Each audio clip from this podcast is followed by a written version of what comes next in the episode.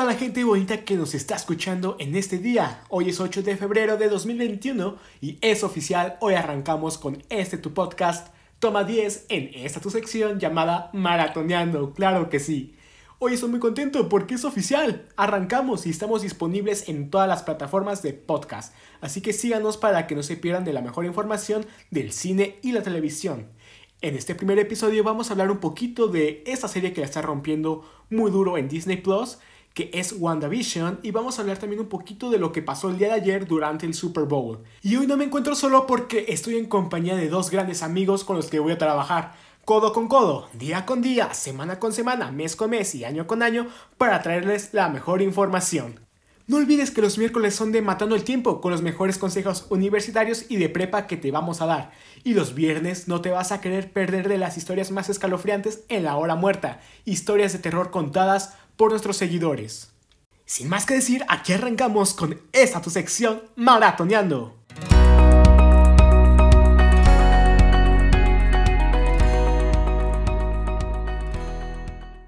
Como les decía, hoy no me encuentro solo porque me encuentro en compañía de Ferdinando y de Escamilla, dos amigos míos que van a trabajar conmigo. Este es el squad, este es el team. Chicos, ¿qué me pueden decir al respecto? Hola, ¿qué tal amigos? ¿Cómo están el día de hoy? Estoy triste, debo admitir que estoy triste porque el día de hoy han perdido mis queridísimos jefes de Kansas City por una paliza. Creo que las bolsas del super aguantan más que la bolsa de protección que tenía hoy Patrick Mahomes. Pero bueno, no hablamos de temas tristes. El día de hoy tenemos temazos, temazos como WandaVision. También ah, aquí Irán me pone que las perspectivas del Super Bowl, güey, cómo te encanta, te encanta restregarme en la jeta que perdió mi equipo. Pero bueno, espero que disfruten este episodio. Me acompaña también Escamilla. Escamilla, ¿tú qué onda? ¿Cómo estás? ¿Qué cuentas? ¿Cómo te va en la vida? ¿Qué tal amigo? Yo estoy muy bien. Espero que todos los que nos escuchen se encuentren muy bien acompañados de sus familias. Pues yo feliz, hermano, por fin, contento de que ganó Tampa Bay, con una rastriza bastante clara a Kansas City, y pues lo lamento mucho, hermano, que tu equipo haya perdido, y pues vamos a empezar el día de hoy con un tema que para mí en lo particular es bastante de mi interés, que son series y películas, más que nada, pues quisiéramos, no sé cómo quisieran iniciar ustedes, hermanos, por qué película o serie. Vamos a empezar hablando un poquito de esta serie que la está rompiendo en Disney Plus. Actualmente ya tiene 5 episodios disponibles y este último episodio, vaya sorpresa que nos ha revelado. Yo estoy con ganas de saber más de esta serie que en su trasfondo yo sé que tiene cosas retorcidas por ahí, de por medio, y estamos hablando de WandaVision. Me gustaría saber qué es lo que opinan ustedes al respecto de esta serie, pero primero dime, Fergie, ¿qué es lo que piensas de esta serie? Hombre, pues esta serie, les digo al inicio, es algo que platicábamos este, fuera de, del aire. Ay, sí, bien, vamos, ¿no?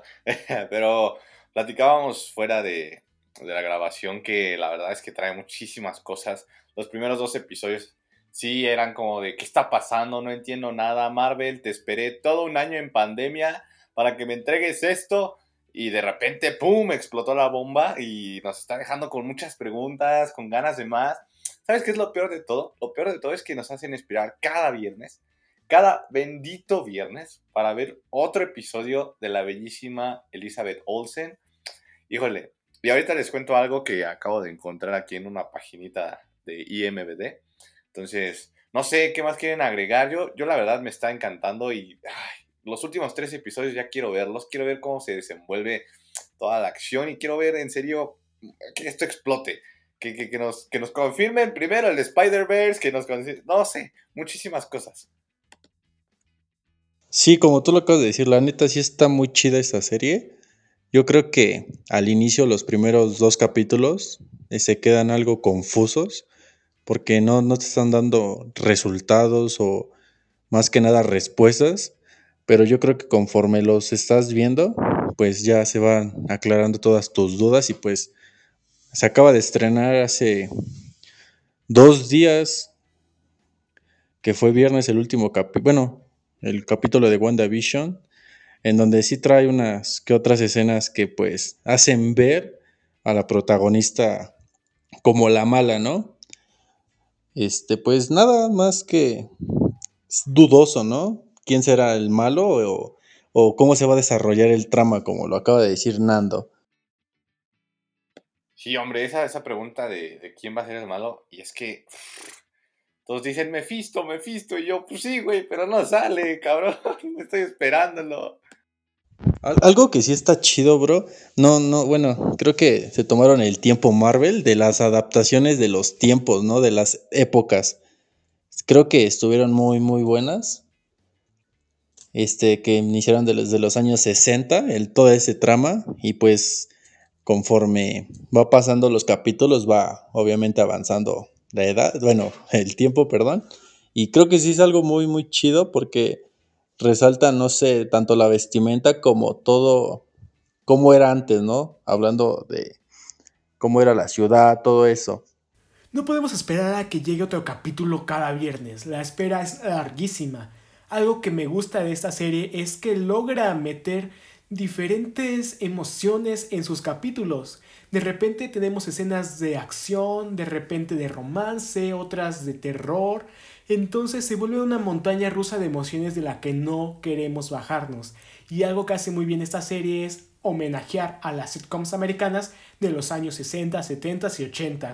El villano principal yo creo que se lo están guardando muy bien para ya los últimos tres episodios de la serie y estoy seguro que cuando lleguemos al final la va a romper por completo y va a dejar la vara muy alta para lo que se viene en el universo cinematográfico de Marvel. Híjole, a ver, para empezar, este, hombre, ya, ya todos sabemos que esto está lleno de sitcoms y que la chingada, ¿no? Pero algo interesante que estoy encontrando, hay una página en IMBD eh, donde viene todo el cast y vienen los episodios en donde aparece todo el cast. Al parecer todavía vamos a tener algunos comerciales hasta el episodio 8. Y, eh, esto es interesante porque entre todo el cast eh, no hay uno que aparezca en el 9, no hay uno tampoco que aparezca en el 7. Eh, por ejemplo, les voy a poner aquí el ejemplo de Doti. gente, si tienen problemas con los spoilers, adelántenle un minutito al video. Doti aquí al parecer va a, pues la vamos a poder ver en el siguiente episodio. Y me causa mucha intriga porque en el siguiente episodio ya lo habíamos adelantado eh, en Twitter. Ya habíamos dicho que íbamos a regresar como al formato sitcom. Y aparte se ve un avance de, Vision intentando ir al otro lado del, domo, del ex, como le dice esta Darcy. Hombre, el ex es un hombre mamalón, ¿eh? O sea, como que Marvel se enfoca en, en hacer este, nombres mamalones para cada anomalía que pasa. Entonces, no sé, ¿eh? Eh, yo sigo intrigado por ver a, Mephisto, o sea, de verdad, dicen que son los animales, pero yo ya lo quiero ver en acción, o sea, quiero ver si en verdad este va a ser el demonio de Marvel, este va a ser uno de los mayores problemas en la fase 4. No sé qué, qué dicen ustedes. Me gustó escuchar cuando hicieron mención del Hex en la serie porque recordemos que en los cómics los poderes de Wanda se le conocen como los Hex Power y eso me ha fascinado. Son referencias muy jugosas que el mismísimo capitán se vuelve loco. Y el villano principal pues sigue siendo un misterio. Tanto puede ser Mephisto como puede ser Agnes, que yo creo que es más que seguro que ella también es un villano dentro de esta serie. Yo sé que ella juega el papel de Agatha Harkness, que en los cómics es una bruja que tiene un papel importante para que Wanda empiece a tener este desequilibrio mental con sus hijos y que después abra en los cómics la brecha hacia el evento más conocido que es House of M. En las películas pues ya está más que confirmado que esta serie va a formar parte de una trilogía de multiverso en la que está integrada Spider-Man 3 como Doctor Strange in the Multiverse of Madness, Así como empezamos con WandaVision, vamos a cerrar con Doctor Strange y recordemos que Elizabeth Olsen ya está confirmada para aparecer en la secuela de Doctor Strange que va a ser dirigida por Sam Raimi, el director que se encargó de la trilogía original de Spider-Man. Entonces como que por aquí ya empiezan a haber indicios de que puede que veamos algo de Spider-Verse próximamente. Pues así como dices, ¿no? Yo creo que es una de las películas que más está esperando en estos momentos, que es el multiverso de Spider-Man. Este, pues quisiera hacerles una pregunta, ¿no? ¿Quién para ustedes fue el mejor Spider-Man? Para mí fue Tobey Maguire. Tobey Maguire para mí también ha sido el mejor Spider-Man. Es que, mira, fíjate, pasa algo muy curioso. Fans de Spider-Man, eh, yo debo de decirles que en mis épocas de niño de 5 años, eh, me compraba todo de Spider-Man, tenía disfraces, máscaras y la chingada, ¿no? Entonces, eh, yo crecí viendo al Spider-Man de Tobey Maguire. Pero al llegar, y es que las películas de Sam Raimi, uff, son joyitas, eh, sobre todo la 2. La 2 es un pedazo de película donde de verdad se vio como un cómic. Se vio esa esencia que a mí me recordó muchísimo a Superior Spider-Man. Y no, no, no, es, es otra onda. Pero bueno, el punto aquí es que para mí el mejor, el mejor este, Spider-Man ha sido el Tommy Maguire, pero el que más le puede agarrar la onda o creo que el que nació para ser Spider-Man es Andrew Garfield, por muchísimas cosas que luego platicaremos en otro episodio. Y Tom Holland, pues sí, la verdad es que no lo hace mal el chaval, no lo hace mal, pero pues uno creció viendo a Sam Raimi y a Tobey Maguire, entonces para mí sí es él el mejor Spider-Man que, hemos tenido. No podría estar más de acuerdo con ustedes. Para mí, Toby también ha sido el mejor Spidey que hemos tenido en el cine. Soy muy fan de la primera, de la segunda y de la tercera película, aunque esta última fue muy polémica por la escena del baile, eso no impide que mi amor por ese Spidey siga presente.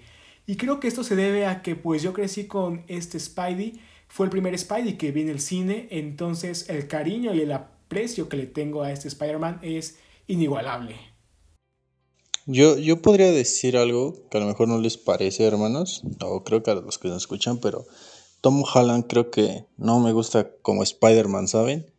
Siento que no, no, no le va ese papel, hermanos. Creo que lo sobrevaloraron mucho con la escena de Avengers Game, en donde se despide de Tony Stark.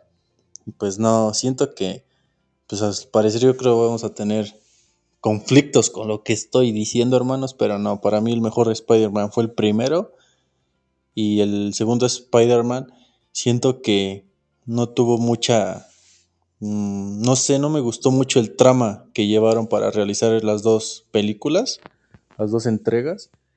Y pues nada, amigos, yo igual como ustedes coincido con lo mismo, yo creo que crecí con el primer Spider-Man y creo que sus tres películas fueron fascinantes y pues esperemos el nuevo regreso de este personaje.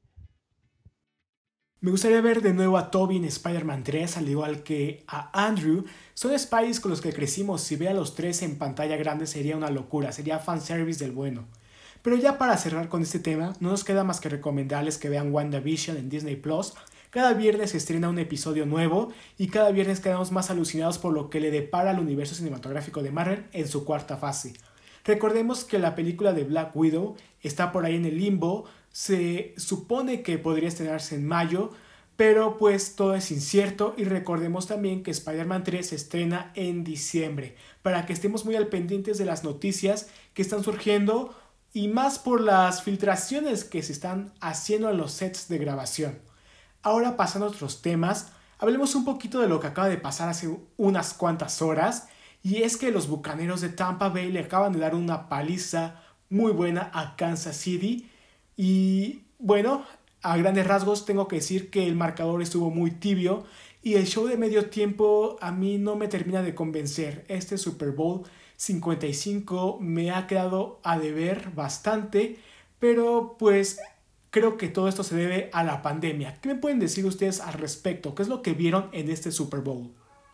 Mira, la neta, yo no le entiendo al fútbol americano, güey. la neta, yo soy de fútbol. Entonces, qué bueno. Esperamos que en el partido de vuelta, güey, pues podamos remontar, ¿no? No se, no se ve sencillo, pero pues creo que es un camino duro por recorrer, pero no imposible, ¿no? ¿Tú qué dices, Camilla? Pues tengo que decirte, amigo, que no hay ida y vuelta, hermano no es nuestra poderosísima Liga MX. Hermano, no es la poderosísima Liga MX, que es infravalorada, que podría estar fácilmente Chivas ganando toda la Europa, hermano, compitiendo con grandes equipos, pero hablando del tema que nos dijo Iramcito, pues yo no soy partidario de ninguno de los dos equipos. En mi caso, yo soy. Mi equipo preferido de la NFL es los 49 de San Francisco, pero en este caso sí le iba a los bucaneros de Tampa Bay por el hecho de que estaban jugando en su estadio y con su gente. Yo creo que fue factor primordial para que hayan ganado, aunque al inicio no sé, yo creo que como muchos vieron, estaba muy, muy parejo la situación. Ninguno podría llegar al, por así decirlo, a pasar a media cancha del rival, por lo cual estuvieron los despejes muy seguidos para ambos equipos, pero al final de cuentas Tom Brady, otra vez jugador MVP, si no mal recuerdo es su sexto anillo ya con este, ya ganó su sexto Super Bowl. Séptimo, séptimo. séptimo. ah, hermano, séptimo Super Bowl. Creo que ya ese, creo que es el que ha ganado más Super Bowl que todas las franquicias de los equipos. Pues es algo a sus cuarenta y tantos años, hermanos, pues sí, otra vez se da por hecho que la edad no es ningún impedimento y pues la experiencia es mejor que la juventud, hoy lo vimos. Y bueno, en esta ocasión se presentó The Weeknd en el Super Bowl. Algo que me llamó la atención fue que no tuvo invitados, no estuvo ni la Rosalía ni Daft Punk, que eran los que más sonaban, ni siquiera estuvo Maluma para que cantara con él Hawái. A mí este show de medio tiempo me queda mucho de ver, creo que hemos tenido mejores shows de medio tiempo, pero creo que esto se debe un poquito a la pandemia. ¿Qué pueden decir ustedes al respecto? Pues de hecho en el show yo creo que se esperaba un poquito más de, no sé hermanos, de... Como yo creo que le hizo falta eso, que fueron los invitados, pero como está la situación en estos momentos fue un gran impedimento de que se haya logrado. Incluso yo creo que hubo un cierto margen de, de lo que se podía gastar para el evento, porque pues no se, no se contó incluso con la audiencia, que fue, bueno, que fue presencial, que solo este, entraba el 30%, si no mal recuerdo, 22 mil personas, y pues Dicen, no sé, yo había acabo de ver una noticia que él incluso de Weekend tuvo que meter otros 3 millones de dólares al show de medio tiempo para que fuera un poquito más agradable para ciertas personas, pero pues en lo particular a mí no me gustó, pero tampoco me encantó. Siento que dio lo que tuvo que dar pese a la situación que estamos pasando. Sí, hombre, no, espérate, esos, esos, eh, esos 7 millones, porque fueron 7 millones los que le metió de Wicked a, esta cosa. Esos 7 millones dicen que, los puso de su bolsa. Pero, ay, con todo respeto, con esos 7 millones, fácil, fácil te traes a Ariana Grande. Yo de verdad esperaba a Ariana Grande. Esperaba a Ariana Grande, a Kendrick Lamar. Híjole, y, sí, aparte de todo eso, eh, ya dejando un poquito de lado también un poquito el show del medio tiempo. Eh, yo esperaba trailers, esperaba trailers y no llegó ni un condenado trailer. Más que la novena película de Rápidos y Furiosos que ya ni saben qué hacer. Ya nada más le ponen Rápidos y Furiosos y el número, güey, porque la verdad es que desde la quinta se la vienen fumando, pero cañón. En fin, con respecto a lo de The Wicked, eh, sí, sí. Aparte, al inicio, no sé si ustedes llegaron a escuchar, con que el playback no iba a su, a su ritmo y dije, ah, cabrón, ah, cabrón, qué pedo, qué pedo. Yo pensé que era un efecto especial hasta que todos empezaron a hacer memes de, no, que el playback y la cachingada. No, estuvo, estuvo medio, este, medio digerible, ¿no? Medio digerible, pero no así delicioso o suculento. Oye, sí, que nos digan si hubo o no hubo playback, porque yo llegué a notar algunas anomalías cuando estaba cantando, o sea, o de repente la voz se le adelantaba, o se escuchaba su voz y él no tenía el micrófono en la boca, pero no sé, ¿ustedes qué piensan al respecto? ¿Hizo playback? ¿No hizo playback? Hay que checar la grabación ahora que suban el video en YouTube. Y oigan, algo que sí me tiene muy desanimado es que no tuvimos trailers de películas durante este Super Bowl. Recordemos que muchas industrias cinematográficas aprovechan este evento deportivo importante para lanzar trailers de sus películas más esperadas debido a que hay mucha audiencia viendo este evento y no tuvimos nada. Yo esperaba ver un avance de Venom Leatherby Carnage que se estrena en junio y lo único que tenemos hasta ahorita es el título de la película, ver algo de Dune, algo de Godzilla contra Kong o algo de Space Jam a New Legacy, pero no tuvimos nada, solo un avance de Rápidos y Furiosos 9, esta película que no espero para nada, en el momento en que los carros empezaron a volar entre edificios, esta saga ya había muerto y lo más destacado fue un tráiler de Falcon and the Winter Soldier, la serie de Disney Plus que llega el 19 de marzo. Space Jam, yo también, hombre. Sí, sí, sí, así. No sé, tú, Escamilla, ¿viste la primera de Space Jam? Sí, fue gran película, pues. ¿Cómo olvidar al poderosísimo negro, al poderosísimo Michael Jordan? no, hombre. Había aguas, no, eh, aguas. No, cancele, córtalo, sí, güey, nos tumban. no, pues sí, güey. Space Jam, ¿qué será? Bueno, la nueva película, pues, no, como dijo Irán, ¿no? No hubo ningún avance, ningún corto, alguna promoción de ninguna película. Yo creo que por lo mismo de que, pues, mm, es más, buscan algún evento que lo estén viendo varias personas porque ahorita acaban de sacar la audiencia que tuvo y no fue muy favorable a comparación de los anteriores Super Bowl. Creo que fue una de las ni tan bajas, pero ni tan buenas. Estuvo ahí está entre, entre medio de, de ambas. Y pues yo sí esperaba un poquito más de... Sí, de algún tráiler por ahí que saliera. Pero pues no, hermanos, no hay nada. Y bueno, gente hermosa, por aquí dejamos este primer episodio, esperando que les haya gustado muchísimo toda la información que hemos compartido para ustedes. Y doy paso para que tanto Fergie como Escamilla nos digan cuáles son sus redes sociales y los sigan. Tengo que comentarles que Fergie tiene un canal de YouTube para que lo sigan, ahorita que nos diga cuál es. Y pues bueno, para que se comuniquen con ellos en caso de que tengan alguna petición para otro próximo episodio, ya sea con ellos o conmigo. Y pues bueno, dinos Fergie, dinos Escamilla, cuáles son sus poderosísimas redes sociales para que todos los que nos escuchan los sigan. Primero que nada y antes que todo, espero que para el siguiente episodio ya nos pagues, güey. De verdad, eh, este, necesitamos... Eh, ¿cómo, ¿Cómo te explicamos que la situación anda difícil? Pero bueno, gente, síganme en mis redes sociales, arroba Ferginango, me pueden encontrar en Instagram así, en Facebook como Fergi con acento en la I, y también tengo un canal en YouTube por si quieren ir a verlo, pasearse un rato y divertirse. Eh, igual estoy como Ferginango, y pues síganme, suscríbanse y denle like, ¿ok? Escamilla, deja tus redes sociales. Luis Fernando R en todo, hermano, en todo, en Facebook, Instagram, Twitter, todo, hermano. En Telegram también, ya tenemos ahí Telegram.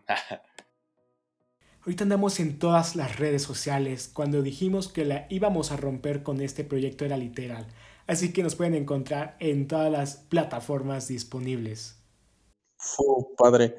Después de este podcast nos alzamos, padre. Ya hay presupuesto de nuevas cabinas. Ya no me tengo que venir a la casa de mi novia a grabar, güey, porque no tengo internet, padre. De aquí tenemos que avanzar, ¿eh? Y bueno, no nos queda nada más que felicitar a los bucaneros de Tampa Bay que ayer ganaron. Gracias, güey, otra vez por recordarme de mi fracaso, cabrón. Y el lunes ganan mis chivas, hermanos. Recuerden lo que digo, palabras sabias. Y mañana, o sea, hoy, que estamos viendo este podcast, ganan las chivas de mi amigo Escamilla. Pues bueno, gente, esperamos que les haya gustado muchísimo este primer episodio. No se pierdan el miércoles, tenemos otro episodio de nuestra sección que se llama Matando el Tiempo, donde nos van a conocer un poquito más y tocaremos algunos temas de la prepa y próximamente de la universidad. Para que estén al pendiente, si el viernes no te vas a querer perder de la hora muerta, tuvimos dos invitados especiales que nos contaron anécdotas que te van a helar la piel. Así que síganos. Hoy me encontré con nada más y nada menos que... Virginango. Escamilla. Y esto fue Maratoneando de Toma 10. Esperamos que les haya gustado muchísimo. Síganme en Insta como Dan.guevara y nos vemos hasta el próximo episodio. Ya páganos, Irán.